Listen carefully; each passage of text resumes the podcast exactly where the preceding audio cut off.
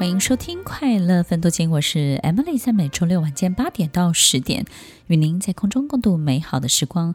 我们经常会收到很多的邀请，邀请我们参与某些人的生活，邀请我们一起去参与某一些不属于我们的世界。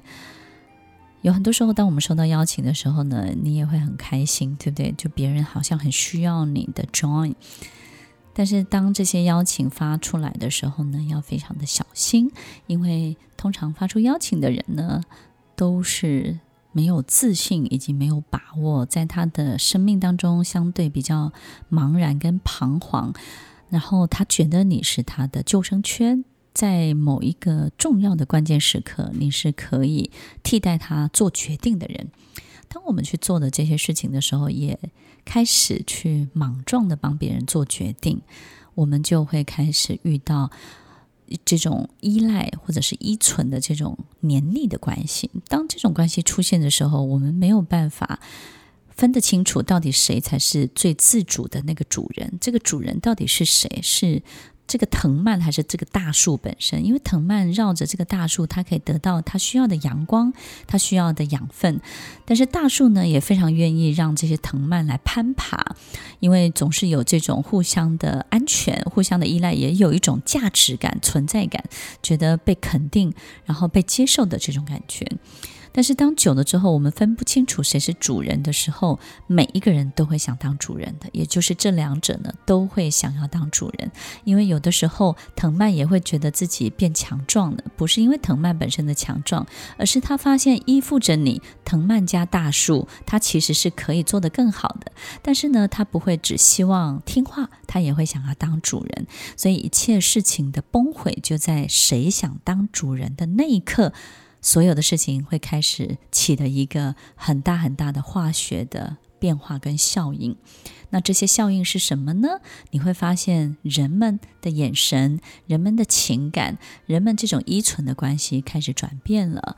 你会感觉很多的防备，也会觉得很多的质疑。就是平常他对于所有你讲的话都是非常信任的，然后你也觉得是他邀请你进入他的生命的。怎么会开始去质疑你？怎么会开始去怀疑你的动机？怎么会开始去防备？怎么会开始觉得很多东西要要有一些隐瞒，然后开始有一些疏离？当你感受到这一切的时候，你会觉得不信任的开始。曾经两个人是那么深刻的依恋的依存的关系，但是竟然开始有这种不信任的这种怀疑开始出现了。听众朋友，其实。不管任何人邀请你进入他的生命，你你真的不要进入，不要随意的去尝试。当脆弱的人们希望别人来帮他做决定的时候，都要非常的小心。有时候你会觉得很冤枉，明明是你邀请我进来的，也明明是你告诉我你需要帮忙的，现在你怎么会变成这样呢？其实，听众朋友，没有一个人真的可以取代任何人的生命，也不可能有两个人可以真的成为一个。完全的、完整的这个生命共同体，父母、孩子也不可能。所以，当我们真的遇到这种情形的时候，又分不开的时候，那我们要怎么样去处理好这些关系呢？首先，听众朋友，你一定要记得，不要随便进入这些邀请，一定要很小心。我们不要把自己当神，然后让自己呢去为别人做决定，这是第一个要特别注意的。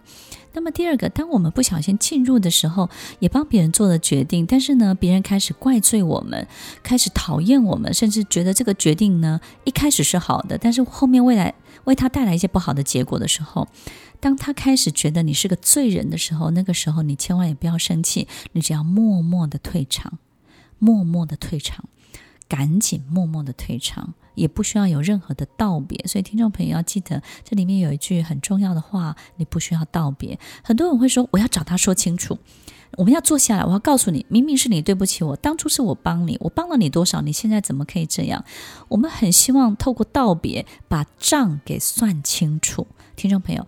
认赔吧，不要算账了，这笔账算不清楚的，因为这里面每一个人的付出都很多，所以当你遇到这种关系生变，这个化学效应开始生变的时候，赶紧默默的退场吧，不要太在乎，也不要计较任何所有你付出的一切。就是第二个要提醒大家的。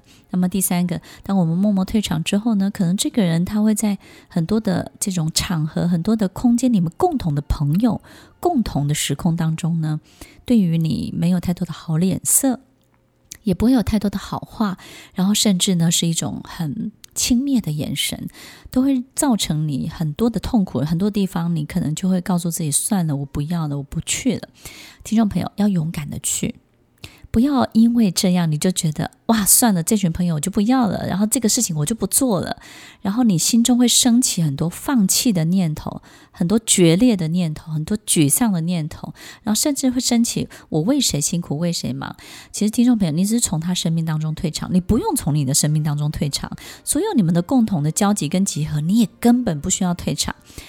听众朋友，要越自然、越平常、越日常。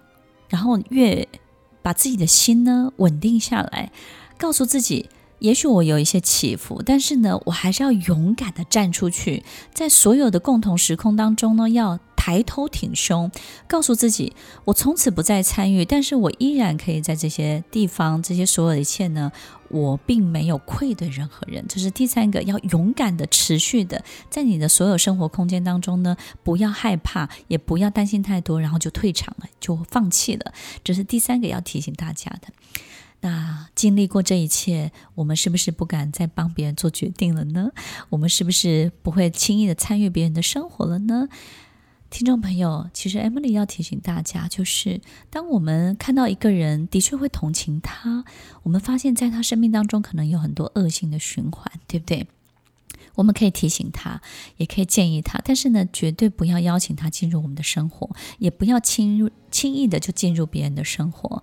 但是，一旦我们这样做的时候，其实在这个过程当中，我们也会不小心感受到一种意外。这种意外是什么呢？就是。我们发现，在他恶性循环当中的每一个不好的事情，同时也循环到了你身上。当我们的生命开始跟他有了一些深入的交集的时候，这些循环，这些你眼中看到的一切，你也会开始经历他生命当中的一切。所有循环在他身上的，也会循环到你身上。于是，我们就开始迎接一连串的意外。一连串的想不到，一连串过去我们不喜欢、不想看见的，你慢慢都看见了。你慢慢的变得跟他越来越像，经历跟他越来越像，所有的体会也越来越像。听众朋友，这绝对不是你想要的生活，所以你要非常非常小心每一个邀请哦。我们不可能取代任何人成为他的主人。我们也不可能把自己就这样交出去了，所以听众朋友，如果你把自己交出去了，赶快让自己回到你原来的生活。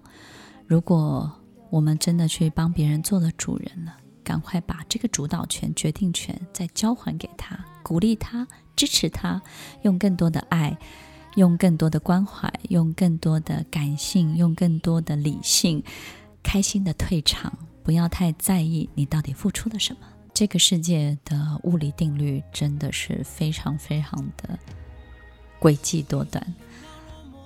我们没有办法想要什么就得到什么，但是我们知道，当我们做了一个这个，我们就容易得到那个。